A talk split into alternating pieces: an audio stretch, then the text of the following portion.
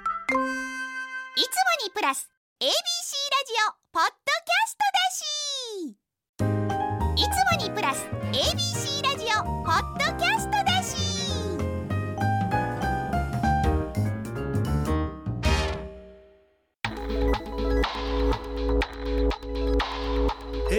まるま FM933 ABC ラジオラジオ今村翔吾山崎れなの言って聞かせてこんばんは歴史小説家の今村翔吾ですこんばんは山崎れなです今週も始まりました今村翔吾、山崎れなの言って聞かせて、はい2月になりましたがねえが、えー収録的には新年一発目でございますそうだ明明けけままししてておおめめででととうございますそうでなんと今回ですががそうあの ABC ラジオの東京支社でいつもやってるんですけども、ABC ラジオ本社そう来たについに来ましたそうちゃんとしたとこで撮ってまちすゃんとしたスタジオうんすごい天井高めのスタジオうんちゃんと綺麗うんちゃんとしてるちゃんと片して付いるてる、そうなんよねはいあの私が朝のウェイクアップ終わりで来たんはいそのままいやまあね俺はねもう言ったら怒,、まあ、怒られるかもしれんけどうちあの優秀なんですようちの秘書優秀なんですよ言うんですか優秀なんですけど言っねちゃうのうん今日ちょっとねあの連絡の底がありましてん来なかったんで、迎え珍にしくお迎あいつもお迎えに行かれてるんですかえとか車なんですよね、はいはいはい、うん、なんで会すけ社ど、のね今日はもう自分で運転して大阪まで来ましたうーね、うん今んまあけど楽しかった日天気ですからね、そうん、まあいろいろありますよ大阪にやると変化があるということです、ねでもあの、うん来て思いましたけどすっごい寒くないですかおまあ俺は暑がりやから平気やむけっちゃ綺麗なんですよ正直すっごい寒くて私今コート着てますど来てんなすごい寒い一回脱いだんですよなんか荷物置こうと思っておうおう一回脱いであここ寒いなと思ってもう一回来ましたヒートテック的なやつが必要なのかもしれじゃなじゃいじゃ人で着てるの着てるほら着てるの俺一枚やでこれえ 俺やっぱり暑いねんだよどういうことなんでなんで俺適温かちょいまあ適温ぐらいか鍛えてるとかですかいやけど代謝はすごいいいと思うなあんでのなんで暑い基本体温がてか今村先生痩せましたあお言ってくれたありがとうござういんま痩せましたよす、ね痩やせましたねっぱダイエットしするって言ってましたそもうんね頑張ります順調ですか順調です新年も別に順調です順か調ですほんで年明けに人間ドック行って体重計もちゃんと調べたらいややっぱり落ちてましたうんええそだってもう餅とか年越しそばとかそういうの食べずもうまあ、食べはしましたけどその量を抑えへてやえりましたね、すあごりがいとうございます胃カメラやってきました有よ言実俺めちゃくちゃ綺麗だったもん自分のいいこんなんやったらあれやけど食べれそうなぐらい綺麗な色してたよ 見ててそれは意味わかんないで すホルモンみたい何どういうこ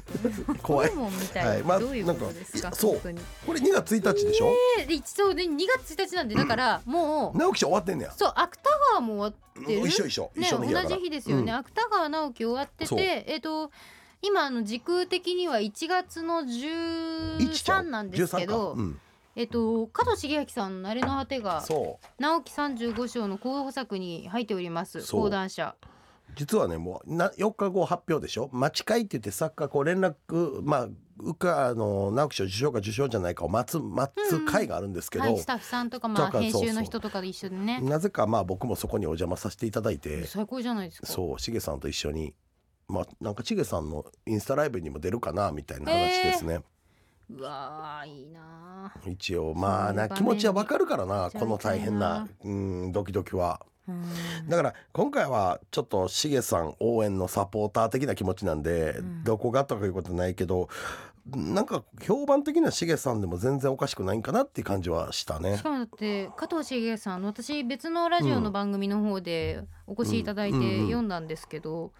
かなりの対策でしかうんもすごい複雑ですそうしねこんだけ取材してこんだけ裏取ってうんってやるんだってぐらい細かかだらった。なんとも言えへんのがこの他の方のね作品を全部読んでないわけじゃないですか、うんだかうらん結局のところどんだけいい作品が来てもさらに上が出てくるかもしれないっていうこの恐怖があるよ確かにねね直樹にしても芥川にせよ。うんへえちょっと本当にじゃあ加藤さんこの番組来そうてくださいますかね。来るって言ってたんやでずっと。うん、うん、来てくれるって言ってたしこれ終わったら来てくれんじゃないお来ていいんですかこれこうしあの誰かしげさんにこうリスナーさんちょっと伝えといて、うん、私も慣れの果て読んだからぜひぜひ来てって来ていただきたいですよね二人とも呼んでんねんでこうパーソナリティ が楽しみにしております、改めましてこの番組では今村先生と山崎怜奈が小説歴史仕事プライベートなど今話したいことを言ってリスナーの皆さんのお話も聞かせていただいています番組のハッシュタグは言って聞かせて言っての言聞かせてのきは漢字です公式 X インスタグラムもありますのでフォローお願いしますアカウント名はアットマーク言って聞かせて ABC ですさあこの後そう今週はそうそうついに何時星のごとくで第20回本屋大賞を受賞したなぎらゆうさんにはい、ゲストにお越しいただきます、はい、来てって言っといためっちゃ嬉しいでも一回お会いできたよねそう実はこの番らしい組でねお会いするのが叶う前にそうあの聞いた聞いた本読みましたっていう BS テレ東の本の番組を鈴木保奈美さんと2人でやらせていただいてるんですけど、そちらでそうまさかのなぎら先生ななぎらさんからも LINE 来て山崎玲奈さんに会いましたって来てたうん本当ですか、うん、今度ラジオでまたっていうことを言ってましすったごい嬉しいですね。何時星のごとく何度何度胸がギューってなりながら読んだか。うんまあ続編も出ていますからね、はいちょっとその話ぜひもぜひじっくり聞きたいと思います、今村翔吾山崎怜奈の言って聞かせて最後までお付き合いください AM 一ゼロゼ八、FM 九三三、ABC ラジオ。今村翔吾。山崎怜奈の言って聞かせて ABC ラジオがお送りしています AM1008、FM933、ABC ラジオがお送りしている今村翔吾、山崎怜奈の言って聞かせてでは早速本日のゲストの方をお迎えします作家のなぎらゆうさんですいいよよろしくお願いしますよよろしくお願いします。まあ今村先生とはしょっちゅうお会いしてるしょっちゅうってこともないけそんなど、ことない去年が急激にそう密です接になった。ほそうです、ね。 2023年、うん何がきっかけでした最初何か最初こうお食事会みたそいうですね。東京でうん初め、夏ぐらいでしそうたどかこどね。こまだ半年くらいで。あそうなんでそこで共通の知人会してお会いしてそんな編集者さんがね、そうですねこうんで、はいそこからまあ僕は勝手にまあ意気投合して、そこからもうめちゃくちゃ喋りやすいし、めっちゃ楽しかったです。初回から。 初回からね、楽しかあったと今村先生があのオーそうプンした佐賀の書店に、はいはいあの心意気で駆けつけてくださって、ねすごいですよねばばまあ、言うたらあれやけど爆売りしてくれ たあーそりゃそうでしょうでも投げラムソーって呼んでて それサイン本とかですかそうそうわいやもうおかげさまでいっぱい売っていただけて感謝しておりまいすや。殿には。いや殿って呼んでんね俺のことなんか知らんけどーでも確かに大富豪っぽいし大富豪っぽいしわかりますそわかうりやまけすど投げラムソーはすごかったです、へえうん、でもじゃあそこからもう割と意気投合というかそうそういやもでうも本楽当にそうね、ですねうんはい気がぼ僕もあんまりこうこんなにフランクに喋れるセンスもそんなにいるわけじゃないかだらって作ってる本の内容とかジャンルは全然違いますもんね全 く違う全く違う全然違いますね。どこでそこ共鳴し合うんですか。なんか作品以外のとこやね多分共鳴するとすると作品の中身に関しては意外と作家ってああだこうだってあんま言い合わないっていうか、うんそこは結構プライベート。トな部分なのかもしれないその望み方とか普段のこととかが共通すると意気投合できるかも手分析してるんですけど、いかがですか。その辺は近いところあります。そんな感じだと思いまあ、そうですか。なんかすっごい適当な 感じ。適当。だけど作品の話したことないよねほぼす。ない。ないないんですね。そううんなるほど、改めまして、なぎらゆうさんのプロフィールをご紹介します。滋賀県のご出身、2007年に初の著書が刊行され、本格的にデビュー。連続テレビドラマ化や映画化された「美しい彼」シリーズなど BL ジャンルで数多くの作品を執筆されます2020年一般文芸で初の単行本となる「流浪の月」で本屋大賞を受賞2022年には映画化され話題を呼びますそして2023年2度目となる本屋大賞に選ばれましたそうよ本屋大賞2回取ってんのってなぎらさんだけいやいや、オンダリクさんも。オンダリクさんかはい。あそっかそう、女さんもいやね。ー本田さんとなぎらさうんんだけだけだけいやてかむずいから1回取るのもむずいから俺マックス13位やから13位うんマックスマッ13クス位13で位これお本屋大賞って選ばれやすいジャンルみたいなものもあるんですかああやっぱ書店員さんがね女性が多いので、うん多いんでやっそうそうぱり女性作家さんとかあの、うん女性何にが共有鳴利すとるいうよりまあうん若干歴史が不利かもしれないって感じかなあー確ややにそうですね、うんそうなんぐらいだけですね。うんでも確かにこうちょっとこう女性目線で読むと うわなんかあきみちゃんの気持ちわかるなみたいな風に読みながら思ってましたね「何時星のごとく」とありがか。とうございまなぎらすさんの場合はそのボーイズラブの頃からのファンの熱量もすげえからね、やばいからなんでボーイズラブから始まったんですかえもともとそれは自分が好きだから好きなジャンルだったからで好すきねだからなんですね。 そうですねちっちゃい頃からそういうの読んでたのでやっぱりあの書く時もすっとそっち側に何も考えることなくそっちのジャンルから行きましたね。ちなみにだって美しい彼シリーズとかははいもう映像化されて、そうですそれこそこうアジアの方にもうこう見られてるんですよ、うん割とコメント欄とか見たりすると、そうですねそういうのとかってどんどんなんか展開していきそうだなとか、うん、これ日本だけじゃなくて海外でも受けるなみたいなのって想像してたんですか全然してませんでした、へえだってあの日本でボーイズラブっていうのがすごく小さいジャンルなのでうんまさかっていう感じでした、へね、えそうですかそう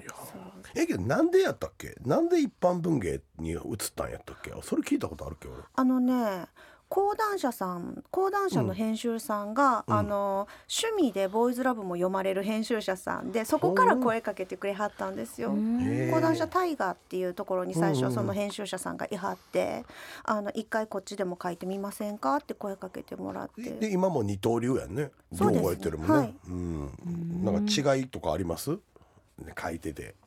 いや特には変わりないですけどやっぱりあのボーイズラブの方だとちょっと読者さんへのサービス強めにはなるかもしれないですうんね。読者へのサービスうん例えばあのジャンルとしてハーレクインロマンスとか少女漫画とかの系統うんに、まあ、ちょっと似てるジャンジャンルというか最後絶対ハッピーエンドで終わらすとか、そういう、まあ、お約束みたいなのがあるので、うんうんそこはあのよっぽどのこだわりがない限りできる限り読者さんを裏切らないようにするとか。へえそうそうなんですね。そして一般文芸では初の単行本、作品としては三作目となるルーローの月で本屋大賞。まあこちらもこう映画化されて。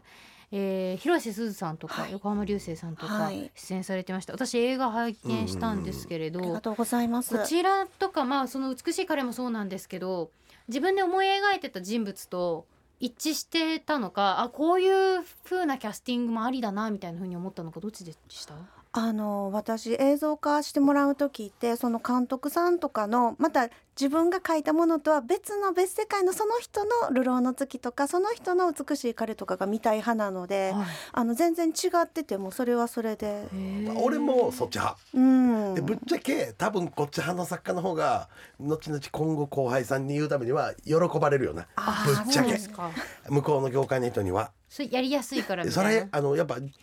息に思って頑張る、頑張ろうっていう気持ちもあるから、うんじゃあやりにくいとかっていうよりも多分喜ばれる率は高いと思うそうなんですね、うんでもなんかこれ他の作家さんに一回聞いたことがあるのは、はいこう映像化する時とかに現場に呼ばれていくんだけど気まずいみたいなああそれどう俺まだ映像化行ったことないし私はね、あうのん緊張して結構あの邪魔にならないようにひたすら現場の隅っこでずっとこういうふうにしてました、えー 縮こまってましたなんでだって作家だって原作者ですよ、堂々としていらっしゃれば、あでもやっぱ現場はまた映像は違うので、なるべくねあの集中したはるところを邪魔しないようにとか、えーなんかけどそれはだから両方やってる加藤茂之さんとかは気持ちわかるらしくて、はいはいもしも僕を起用してくれたらううまいことこう来てくれましたよってこうやるよって言ってた、はいはいはい両方の気持ちがわかるから、うん多分あれいあのどこにいたらいいかわからんやろうなと思ってしまうって言ってた。うん最高ですよね、でもなんかそういう 風になんかどっちも立場分かってたらうんできるってことですそもうんだね。から向こうは向こうで気使うねんけどどうしたらいいんやろってなるんじゃないかな、うーんそして2023年に「何時星のごとく」で2度目の本屋大賞に輝かれましてくそめっちゃ売れてるよこれいやてかもう売れてます読んだもんいやあのねなぎらさんは売れてますなぎらさん忙しいのよだっ てなんでなんで来てくれたのかって今村先生面識あったからいやいやないんやかいやもうあねりがと今うござい村ますさんにそういうこと言われると私どんどん身の置きどころがなくなってくるのでああ俺もちゃんと言うあの自分もあの謙遜しない俺も売れてる方やと思うそう俺も正直売売れてると思うめたちゃめだちゃ売れてます売れてる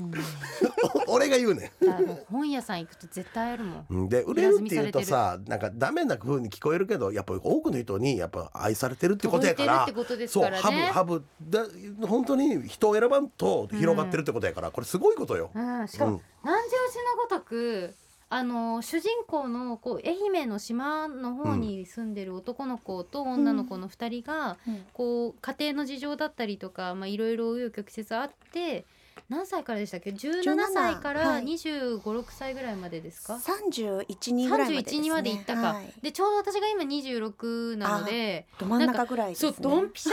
だからうわーなんか共感するしこのあとこの先自分の人生にもこういうことあるかもしれないとかちょっと思いながら読んでたから余計に刺さっちゃってやっぱどうそうなんかなとうそうそうだからこうそういう刺さり方せんかったら本屋大賞無理なんかな。ああそうかどもうですかな。あと私はあきみちゃん側の方が性格近かったんですけど男の子の方うもんまたなんか独特ですよね。そうね俺のやり振り回して弓打ってるからな。かっこいいじゃい。ないですかでも共感ではないかも共感ではないもんな確かに確かに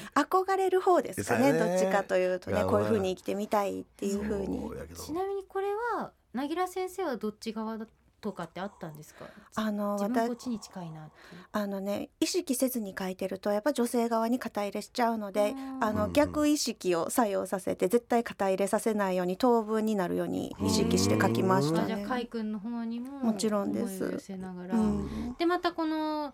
すっごい楽しみにしてた「南時星のごとく」のスピンオフ、中編3本入ってる「ね星を編む」続編が11月に発売されて、でこっちはもうすいませんねただの読者なんですけれど「南時星のごとく」であきみちゃんのことを救ってくれたある先生がいるんですけど、うん学校の。そう先生のスピンオフみたいな感じですよね。そうですねもうあの星を編むの方はその先生がメインと言っても過言、うんまあ、真ん中に編集者さんの話が入ってるんですけど、はいいはいこれなぜもともとやる予定やったの。やもともとはなかったんですけど、うん打ち合わせしてる間にこのエピソードいいけど本作には入れら本編には入れられへんよなっていうのがあって、それを担当編集者さんがほなそれはスピンオフとか続編でもん書こうよ、わかった今もうあのその今なぎらさんの一瞬の目の動きでこれって続くもともと書く予定やったんって言ったからチラッて見た瞬間 に川北さんやな って分かったわ編集者さんが、んなんかとなんかこんな提案があったんやなっていうのが、んなうん敏腕なんですね。敏腕ですよあの人は。めちゃくちゃ敏腕編集者ですね。へー。でも川北さんをじゃあちょっとこうモデルにして、うんそう作中に出てくる女性の編集ちょうん編集者さんもうん書いてあるんですか？どちらもねモデルいますその中中に入ってる編集者さん2人の男性の植木さんっていうはい編集者さんは川北さんがモデルで、あで女性の二階堂さんっていうはい編集者は、あのもうちょっと他社の女性編集者さんがモデルになってまーす。へーそうなんですね。えこれすごいリアルな描写本当に多いじゃないですか。そのはい出版編集者さん以外のとこでも、はかメモしながら書いてるんですか？メモ何かになんかこう頭の中でプロット全然作らずに書く人もいるし。いやなぎらさんいる確でかすプよねロッターやね。めちゃくちゃ長いめです、スね、ーパープロッタそうこの間のね佐賀の書店でのトークイベントでも全然タイプが違うよねなんっかて今村あさのんと小川喋っ聡てさた。んがこの番組のイベントに来てくださった時は、うん今村先生と小川さんどっちもプロッター全くプロット全く作らないー作で、らない。頭の中で動かししていくちょっおとっしゃ待っっててたんですプロよ。ット作らんでそんな物語が書ける人らの方が私は天才肌ですごいって思う。プロなッんでトそのん書なき方どういう風にい作っやてマるんでッすクスか？本当に多い時は100枚近くかなあ何十枚5万字書きました ね。 5万字や5万字って130枚ぐらいあるよ。テキストをうん、へ俺ーそれ聞いたらもう小説し中編やんって思ってもん よ中編。もうもう書いてまいやって思うんだけどそれはちゃうみたいだからへーここはやっぱわそこに関しては絶対分かり合えへん うんいやだって前途中で何もなしに書き始めると迷子にならへんかすごい不安なんですよね。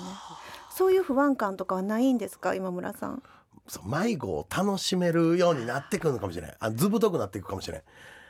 ないうんてか逆に地図があると「ウェイ!」ってやっちゃいたくなる へーかっこいい、めっちゃかっこいい。いやーでもなんかどういう風に書くとかなんとなく決めてることとかっていつもあるんですかそういうプロット。えープロットはでもやっぱ詳細詰めるタイプですかねうん大事なエピソードっていうのはやっぱそこはセリフまで入れちゃいますねうん空気感絶対忘れないようにすごいなすごいですすよねごいいや逆にそれはすごいだからそこ空気感をまだ書いてない時から予測できてるってのもすごいね、うん俺からしたら。しかもその空気感をそのどこから切り取るかみたいなのとか、どの目線でどのぐらいこう視点をこう下げてとか、うん逆にこう俯瞰でみたいなのとかやべえなやってるってことですもんね。でも別の作家さんに「それって同じこと2回書くっていうことやろ飽きひんの?」って聞かれたことありますね。うん湧きそう、そうフレッシュ感がないっていう意味であーなそるほどのねプロットで1回書いてまうたん本編でもう1回同じの書くのってうんうん飽きひんのって聞かれたことはありまそすれなんね。て返した んですか。飽きないって答えました。へえまあでも自分が作ってる物語だからなんですかね。うんそうねすごいいやーすごいわー。これ今後書いてみたい題材とかあります。あそうですねいろいろ言ってるんですけど、うん神様を卒業した娘の話が書きたいですね。えー神様を、あネパールの方に、はいうんあの所長を迎えるまでの少女しか務められない神様少女神っていはいはいうはい神様がいてで所長が来ると代替わりするんですよへねーそれはもう人間になってしまったっていうことでんんんでそのでもちっちゃい頃からもう23歳ぐうらんいうん45歳の頃からも神様として扱われてきて人としての価値観が備わる前に神様として育てられるわけでそれが1 2三3歳でまたいきなり人間界に「お前は人間だから実は人間でした」みたいなことを言われるわけじゃないですはいか。うんうんその子は一体どうやってその先人間として生きていくのかなって いう。ああネパール取材行くのそうそう行かないそれ日本に変えてあーネパに変えて面白いなあでも私今村さんの恋愛小説もちょっと読んでみたいです、あ本当れうんめっちゃ濃い恋愛小説野を村先生って恋愛小説今まで書いてないね書いてないですよねう。んあいつのか書かれる予定と青春か小説はね、百科がありますけどね。うん恋愛はないねだけど言われていいやんこれは男が書くだから偉そうな恋愛やとか言われたら言わないですよね。 うんなんか今村さんはそ、うんあでもそっち行ったら逆に面白いかもしれない あちょっと上からのいや違いの上男が上みたいな男尊女卑みたいなあそっちかなあいや俺は多分どっちかっていうと違うとは思うむしろ女性リスペクトが強すぎる方ぐらいやと思う今までの作品とか見ててもだから逆にちょっと抑えていつも言われるのはもっと女性の汚いところを書いてほしいっていうのうをん言われたことある、それでもそういうの書くときって、うん自分の経験が割と入るのか、はい人から聞いた話が結構入るのかそ。れはもういろいろごちゃごちゃ混ぜ混ぜこぜうん、そうですねはあ、読んでみたいです。私読んでもみたいですはい。書いたらバカにせえへんこれこれこいつが書いとんバカねにしないんこれしこいつないが書いとんねんやっていうバカにする逆に今村先生からなぎら先生にどうですか。などういうものい書やそいれてみこてほしいそいとやか。歴史書いてよいや歴史ね難しいのしもう知識がないと書けないジャンルじゃない時代で時すか代江戸時代の、うん今よだそういうその神様がとかっていうあのもうもうそこが結構面白いのはいっぱい思いつくんだから、うんそれをなんか江戸時代とか逆にこう今の代表江戸時代と現代でなんかするようなもん作ってくれたらうんうんうんうん嬉しいよね。めっちゃうなずいてる。ねえ俺いけると思う で。楽しみ。光悦さんとか編集さんがフォロー大変やと思うんですよ時代交いや渉とけかどそんな時代詳しくないのに時代に行って成功してる方もおられるよ。うんそうなんですかここで名前をちょっと挙げるのは申し訳ないけど、はいこういう名詞も出せるぐらいおられるんでへえだから意外とラフに入ってもらったら大ヒットする可能性はあるそれこそ今年の大河とかでやってる平安とかはどうですあーか光る。そうそう平安はね実は書きたいいや書こうやとこでいしたやねだってか書き書いてそうですなもんかん。うんめっちゃいけそう、うん